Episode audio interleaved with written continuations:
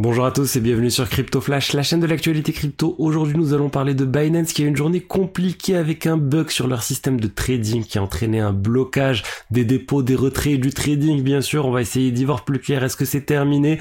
Quelles sont les conséquences de ce blocage et on va aussi parler de plein d'autres choses, notamment autour d'Arbitrum. Euh, L'airdrop a bien eu lieu hier. Je vais vous parler aussi de Dokwan qui vient d'être arrêté, le fondateur de Terra. On va parler d'une solution de niveau 2 qui débarque sur le réseau Ethereum Zcashing avec potentiellement un airdrop à venir bientôt et on va aussi parler de plein d'autres choses. Donc pour ceux qui connaissent pas la chaîne tous les jours, je vous fais une synthèse meilleures actualités du jour sur les cryptos. N'hésitez pas à vous abonner et activer la cloche pour ne rien rater. Je voulais maintenant vous parler d'un giveaway. Il y a 300 dollars de trading sur PrimeXBT à gagner. C'est en partenaire avec PrimeXBT. Du coup, il y a 150 dollars pour deux personnes. Vous avez mon tweet dans la description pour pouvoir participer à cette, euh, à ce, à ce giveaway. Il y a juste, la condition, c'est de s'inscrire à une compétition gratuite de trading. Vous n'avez pas d'argent à déposer, quoi que ce soit. Vous trouverez ça ici sur le menu ici. Contest. Vous avez les diverses compétitions. La Weekly Battle 111. C'est complètement gratuit pour y participer. Sur PrimeXBT, il y a plein d'options différentes de trading et notamment la possibilité de trader des CFD. Euh, les CFD, c'est des produits dérivés euh, qui vous permettent d'être exposé à plein d'actifs différents, tels que le SP500, euh, le aussi la bourse pour être exposé au marché français, au pétrole aussi. y a plein de choses différentes. Moi, je vous avais déjà dit mon mon petit favori, c'est le SP500. J'aime bien cette exposition là. Et en fait, vous pouvez du coup acheter ou vendre parce que c'est aussi l'un des avantages des CFD. Vous pouvez aussi shorter le marché, anticiper une baisse du marché et gagner de l'argent si jamais bah du coup le prix baisse et euh, bah, on peut faire ça ensemble.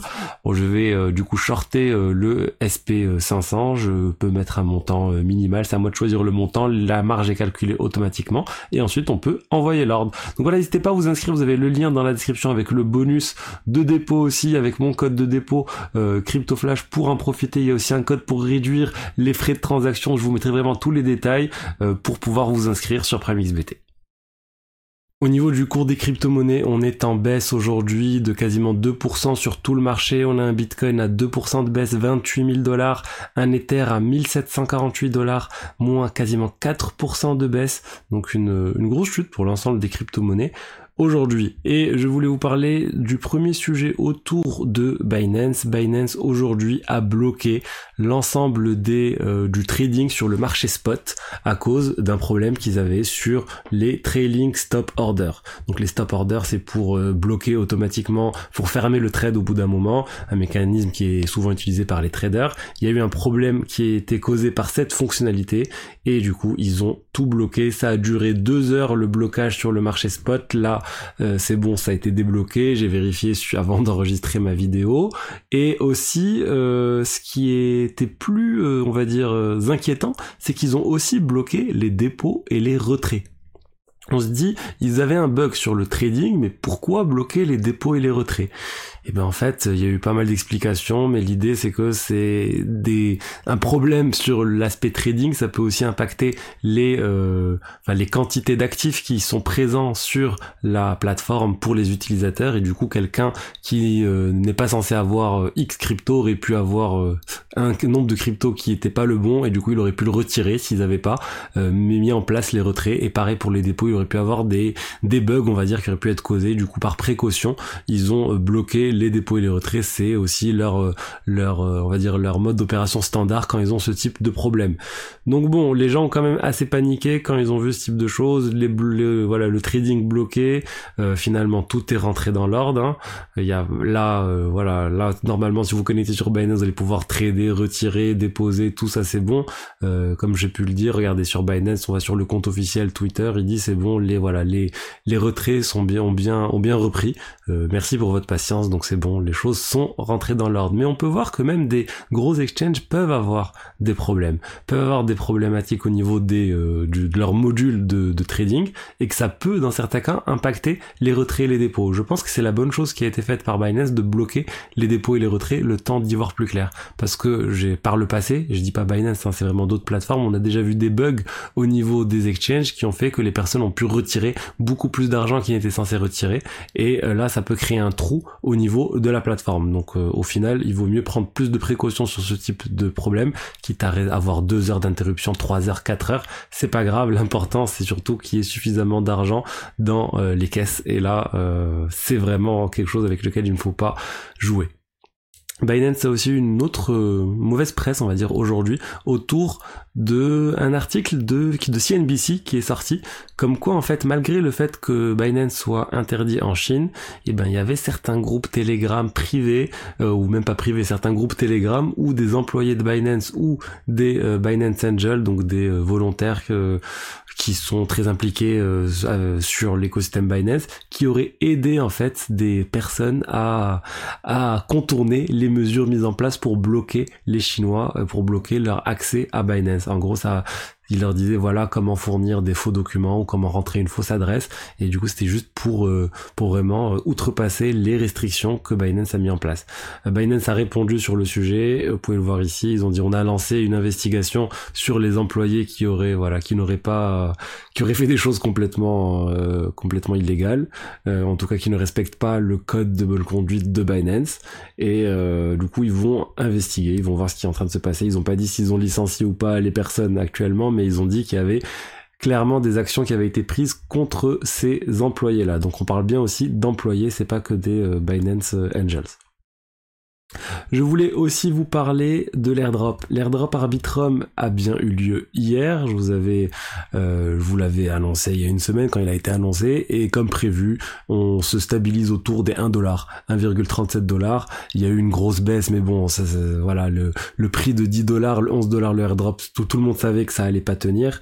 Et on se retrouve vers les 1 dollar qui est, voilà, une market cap plus raisonnable en lien avec, euh, enfin, similaire, on va dire, à Optimism et sa market cap euh, totalement dilué. Donc euh, assez logique, euh, j'ai envie de dire.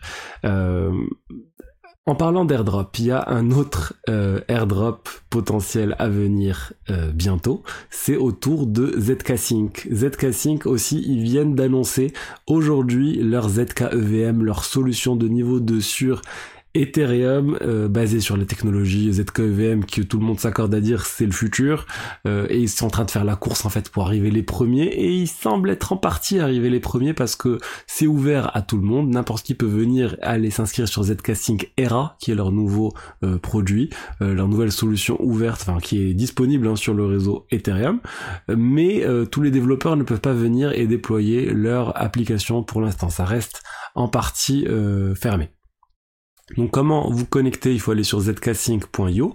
Euh, vous pouvez ensuite bridger, vous pouvez ensuite euh, interagir avec l'écosystème ZK-Sync et il y a déjà pas mal d'applications qui sont en place sur ZK-Sync RA même si la plupart ne le sont pas encore. On n'a pas encore de, gros exchange décentralisés comme Uniswap. En tout cas, selon le site ecosystem.zksync.io, on, on, on, le voit pas. Vous avez le petit logo Live on RA quand c'est disponible, mais vous pouvez déjà commencer à faire des choses assez intéressantes, je pense. Regardez, on a Increment DeFi, on a, on a quand même d'autres projets qui sont disponibles sur RA SpaceFi. Je connais pas tous ces projets, mais ça veut dire que dès maintenant, vous pouvez aller euh, farmer, vous pouvez aller interagir avec ces protocoles, potentiellement créer plusieurs comptes différents, hein, parce que les airdrops, c'est euh, quand c'est ces tokens qui vous sont remis gratuitement pour utiliser certains protocoles avant le lancement de leur token, tel que ça va arriver sur Zcasing, il n'y a pas de doute à ce niveau-là. La question c'est quand est-ce que c'est dans 3 mois, dans 6 mois, dans un an, aucune idée. Et c'est toute la difficulté des airdrops, c'est utiliser régulièrement un protocole pour peut-être un jour espérer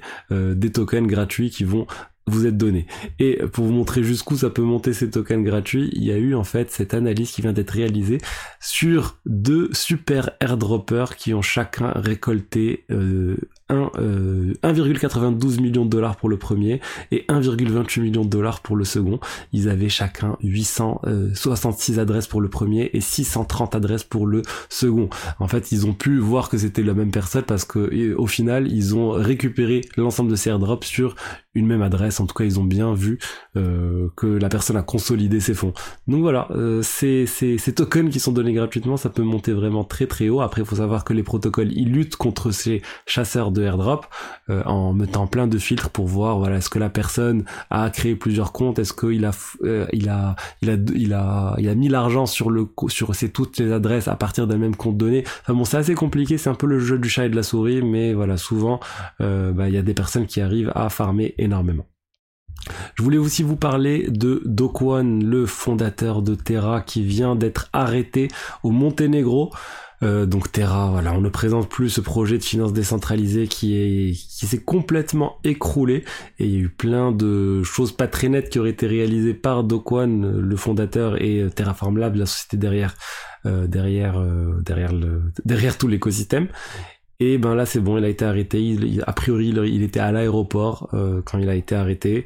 Euh, après bon, vous savez dans ces histoires il y a plein de rumeurs qui circulent. La seule chose qui est sûre c'est qu'il était au Monténégro, il a été arrêté et maintenant on va voir s'il va être extradé ou pas vers d'autres pays parce qu'il y a bien des, euh, il y a déjà le mandat d'arrêt international contre lui qui a été émis par la Corée du Sud. Il y a les États-Unis aussi qui en ont profité pour dire nous aussi on veut on veut inculper Dokwan. Donc dès qu'il a été arrêté c'est sorti aussi. Voilà il a été pour fraude électronique, fraude, enfin voilà, c'est wire fraud, c'est le terme générique utilisé aux États-Unis. Donc bon, ça se complique pour Dokwon, mais il va sûrement faire face à la justice maintenant. Et euh, juste pour finir, on a MakerDAO, vous savez le projet qui est derrière le DAI, euh, l'un des l'une des principales stablecoins décentralisés, un des principaux stablecoins décentralisés. J'ai toujours du mal avec un stablecoin, une stablecoin. Euh, bref, le DAI va rester sur l'USDC. Il va maintenir une grande partie de sa réserve sur l'USDC malgré le DPEG qu'il y a eu dernièrement autour de l'USDC ils maintiennent, donc ils vont continuer à, avoir ce token-là. Du coup, ils vont, ils restent, euh, ils restent, euh, ils restent très exposés à ça. Et à une faillite, par exemple, du système bancaire américain ou autre, ça pourrait entraîner une problématique autour du DAI. Et la dernière news, c'est Uniswap V3 qui arrive sur Avalanche. Euh, ça aussi c'est euh, intéressant. On l'avait vu ce qui est ce qui était arrivé autour de de Uniswap V3 sur Binance, sur BNB Chain. Ça avait beaucoup euh, discuté sur les forums de gouvernance. Cette fois, il n'y a pas trop eu de discussion sur le bridge à utiliser. C'est Layer 0, c'est celui qui est soutenu par par un certain nombre d'investisseurs qui soutiennent Uniswap aussi. Donc bon, euh, bonne chose hein, pour Uniswap, mais c'est toujours potentiellement des sources de revenus en plus pour le protocole. Donc voilà ce que j'avais à vous dire aujourd'hui sur l'écosystème crypto. J'espère que le contenu vous a plu. Si c'est le cas, n'hésitez pas à liker, commenter, vous abonner et je vous dis à demain pour la suite.